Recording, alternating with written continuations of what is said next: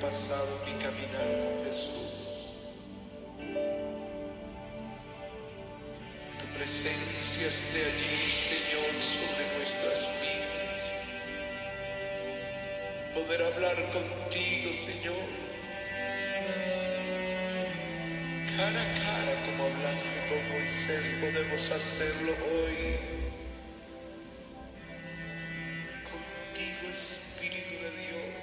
Paz de Cristo, amados hermanos, amada iglesia, queridos amigos.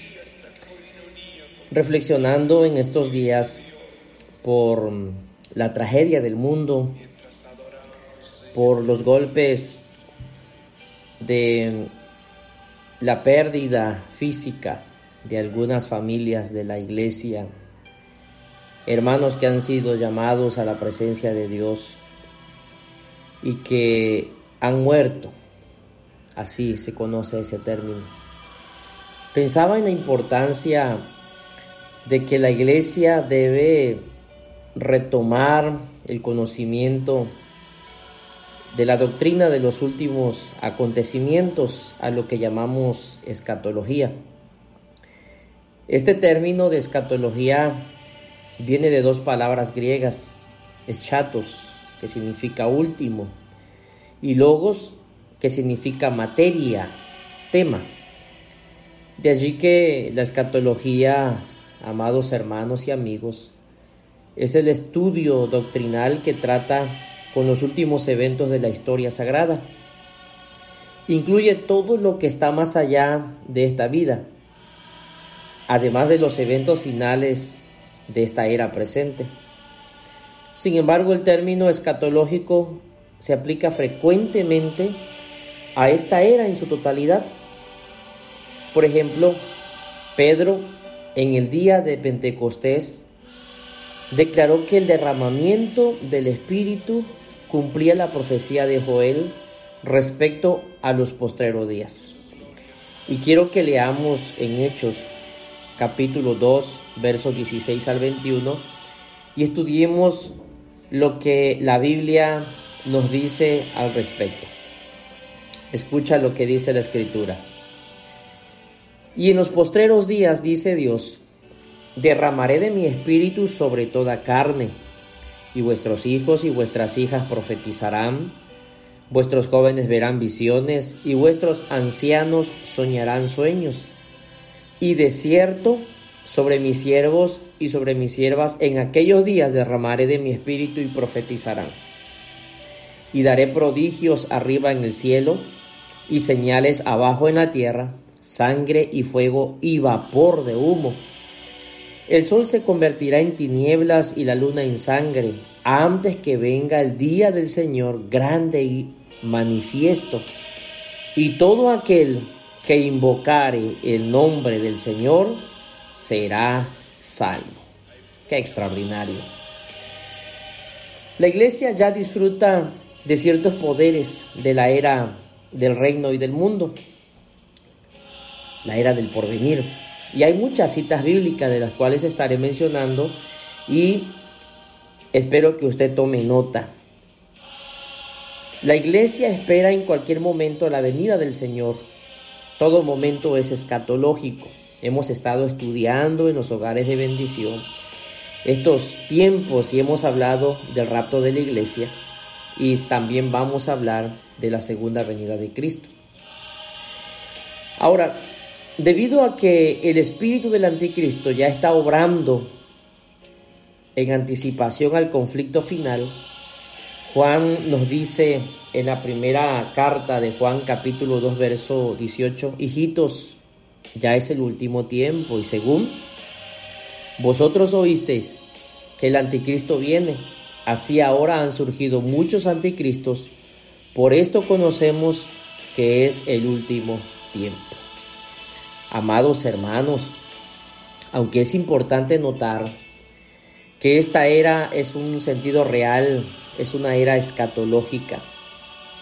El estudio que nosotros podamos hacer con respecto a nuestra preparación no es para intimidarnos, no es para sentir miedo, sino para que nos aferremos a la promesa de Dios a través del Espíritu Santo. Prepararnos. Y como parte de estos estudios escatológicos quiero hablar de la muerte. Las escrituras hablan de tres clases de muerte. La muerte física, la muerte espiritual y la segunda o la muerte eterna. Veamos la muerte física. La muerte física es cuando se separa el alma del cuerpo y constituye la transición del mundo visible al invisible. Para el creyente marca su entrada al paraíso y a la presencia de Cristo. Quiero que anote estas citas. Segunda de Corintios capítulo 5 versos 1 al 8. Filipenses capítulo 1 verso 23. Pero para el incrédulo, la muerte es su entrada al Hades. Lucas capítulo 16 verso 22, verso 23. Mateo capítulo 10 verso 28. Apocalipsis 20 13. La muerte física no es el final de la existencia, sino solamente un cambio en el estado de existencia para nosotros los que creemos en Cristo Jesús, los que le entregamos nuestra vida, los que creemos en Jesucristo, fuimos bautizados en su nombre. Para usted que es creyente, la muerte física es el efecto final del pecado y el último efecto del pecado a ser cancelado por la obra redentora de nuestro Señor Jesucristo. Quiero que lea conmigo en Romanos y busquemos lo que nos dice la palabra de Dios en el capítulo 5. Romanos capítulo 5, versos 12 al 15, dice la Biblia.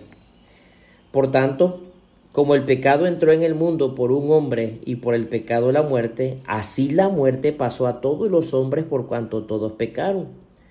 Pues antes de la ley había pecado en el mundo, pero donde no hay ley no se inculpa de pecado. No obstante, nos dice la Biblia, reinó la muerte desde Adán hasta Moisés, aun en los que no pecaron a la manera de la transgresión de Adán el cual es figura del que había de venir. Pero el don no fue como la transgresión, porque si por la transgresión de aquel uno murieron los muchos, abundaron muchos más para los muchos la gracia y el don de Dios por la gracia de un hombre, Jesucristo. Así que el efecto del pecado en la muerte física del creyente es cancelado por la obra redentora de Jesús. Nuestros amados hermanos que han partido con el Señor, ellos ya descansan de sus trabajos, dice la Biblia.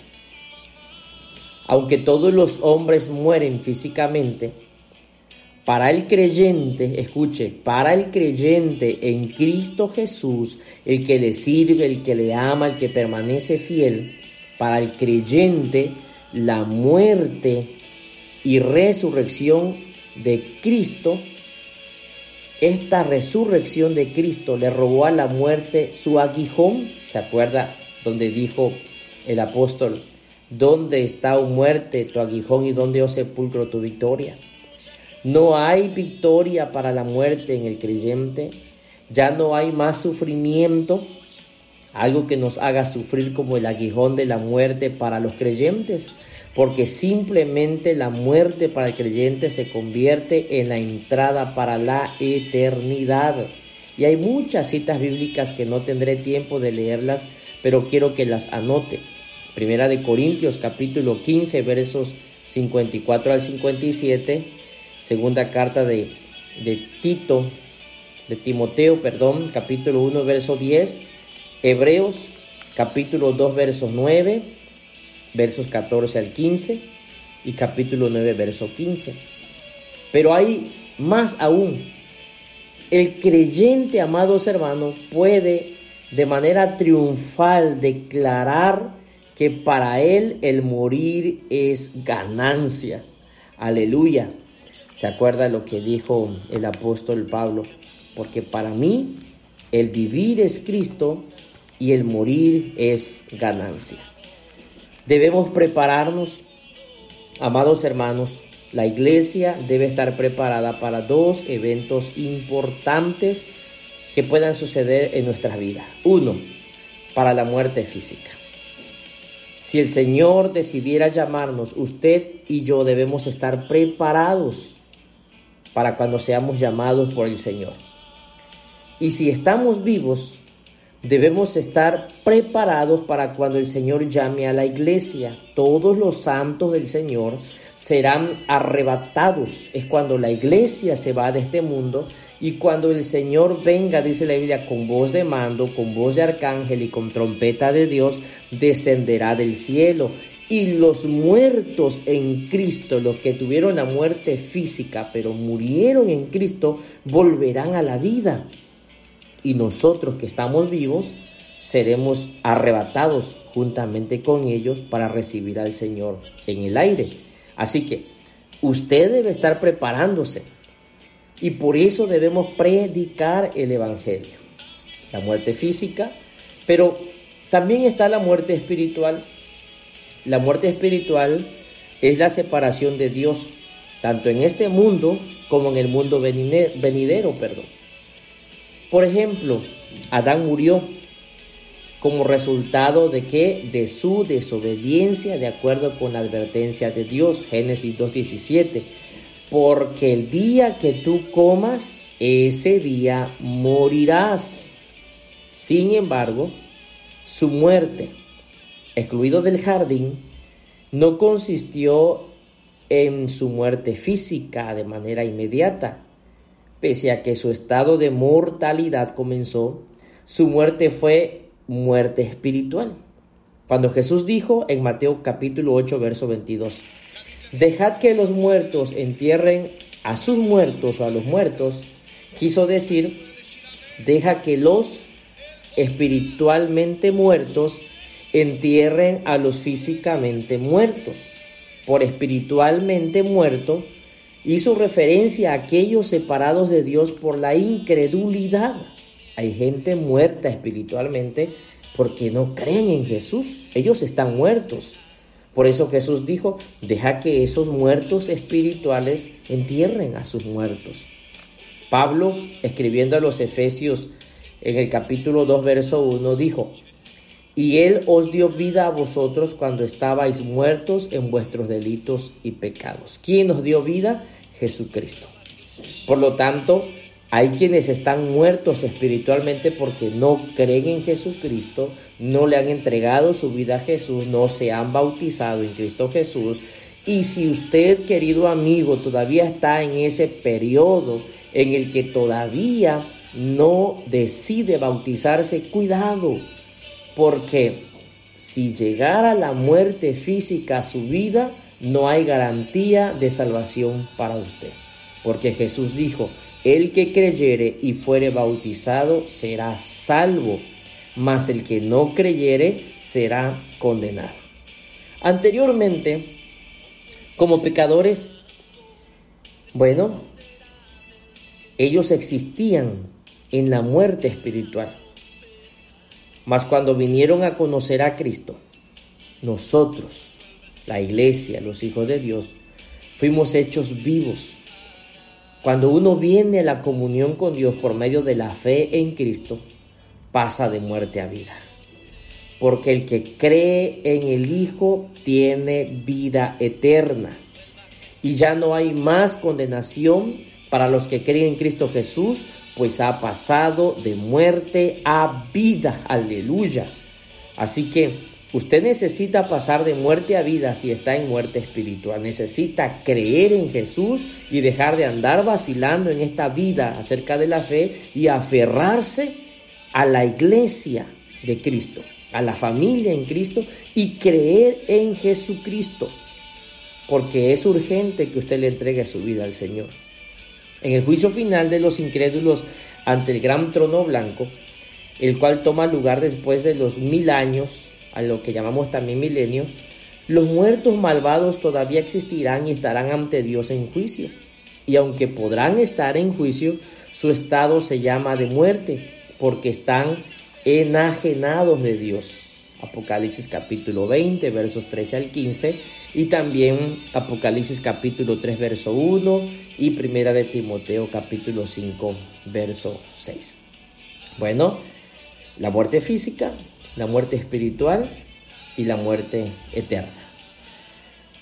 Cuando aquellos que están muertos en delitos y pecados mueren físicamente y no se arrepienten, entran al estado de muerte eterna.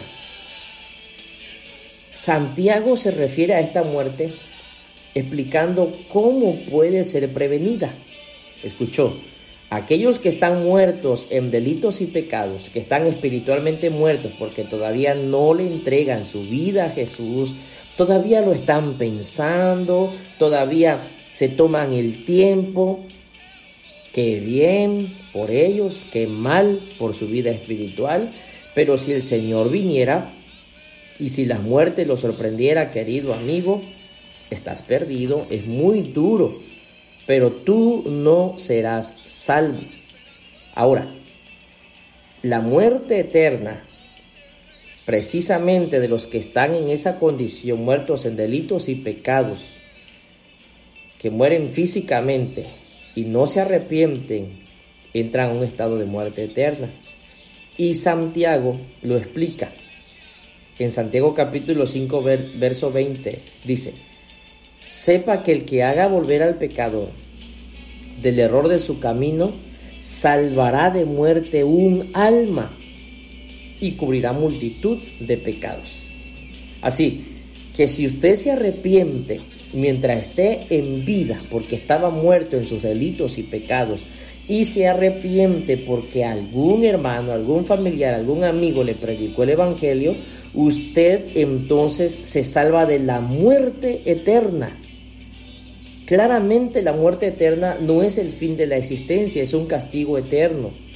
Pablo advierte de esta eventualidad en la segunda carta de Tesalonicenses capítulo 1 versos 7 al 9. Cuando se manifieste el Señor Jesús desde el cielo con los ángeles de su poder, en llama de fuego para dar retribución a los que no conocieron a Dios, es decir, para castigo, ni obedecen al Evangelio de nuestro Señor Jesucristo, es decir, les estamos predicando el Evangelio. No es que nosotros querramos llenar el, el auditorio, la iglesia de gente. No es que nosotros querramos acumular gente, no, es que la iglesia tiene la encomienda de predicar el Evangelio para salvación, para evitarle a usted el sufrimiento, el infierno, la muerte eterna. Por eso, dice tesalonicenses o el Espíritu Santo aquí a la iglesia, porque el Señor vendrá para dar retribución, es decir, pago o castigo a los que no quisieron conocer a Dios ni quisieron obedecer al Evangelio de nuestro Señor Jesucristo. ¿Qué pasará con ellos? Sufrirán pena eterna de perdición, excluidos de la presencia del Señor y de la gloria de su poder. Así que, en el juicio del gran trono blanco, todos los muertos malvados serán echados en el lago de fuego, lo cual es llamado la muerte segunda, Apocalipsis capítulo 20, versos 13 al 15. La muerte eterna, amado hermano e iglesia, es descrita en la escritura como el fuego eterno. Hay escrituras para ello. Judas capítulo 7, Mateo capítulo 18, verso 8 y capítulo 25, verso 41. También se habla del castigo eterno en Mateo capítulo 25, verso 46, y el juicio eterno en Hebreos capítulo 6, verso 2, y la eterna perdición en Segunda de Tesalonicenses capítulo 1, verso 9. Amada iglesia, regocíjate en el Señor. Si de repente la muerte física visita el hogar, solamente es un periodo de separación. pero debes estar preparado para irte. Si estás pasando por enfermedad, Dios está contigo. Y Dios tiene el poder de levantarte. Pero si por cualquier circunstancia el Señor decidiera llamarte, tú debes estar listo. ¿Y estás listo? Si has creído y has entregado tu vida a Jesús y te has bautizado en su nombre y permaneces fiel. La muerte física no tiene dominio sobre ti, porque para ti el vivir es Cristo y el morir es ganancia. Querido amigo, la muerte espiritual es cuando rechazas a Jesús cuando rehusas del Evangelio, cuando no tienes tiempo para el Evangelio, bueno, estás viviendo en tus delitos y pecados. Y por tus delitos y pecados vas a ser condenado. Ábrele la puerta a Jesús. Permite que Él te salve, que Él cambie tu vida. Él ya hizo el rescate por ti y simplemente es cuestión de que tú le creas, le entregues tu vida y te prepares para la eternidad. Y Dios no quiere que nadie perezca, sino que todos procedan al arrepentimiento. Preparémonos cada día para vivir con Cristo. Estamos viviendo tiempos muy peligrosos, tiempos muy difíciles, que solamente por el poder y el amor de Dios saldremos adelante. Oremos juntos. Padre, en el nombre de Jesús, hoy estamos aquí con mis hermanos Ayúdanos, Padre, a prepararnos. Ayúdanos, Señor, a esperarte a través de tu Espíritu Santo. Fortalécenos. Fortalece al que está sufriendo. Fortalece, Señor, al que está pasando angustia. Pero también, Espíritu Santo, danos esperanza, la esperanza viva, de que estemos preparados para cuando Jesús venga. Y que ya tenemos vida eterna, Señor, no permitas que nadie se pierda.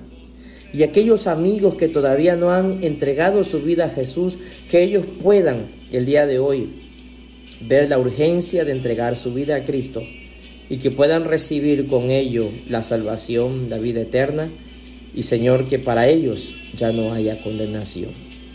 Los bendigo en el nombre de Jesús y declaro que la presencia de Dios habita en sus corazones y en sus hogares. Amén. Un abrazo, amados hermanos, y que el Señor les bendiga.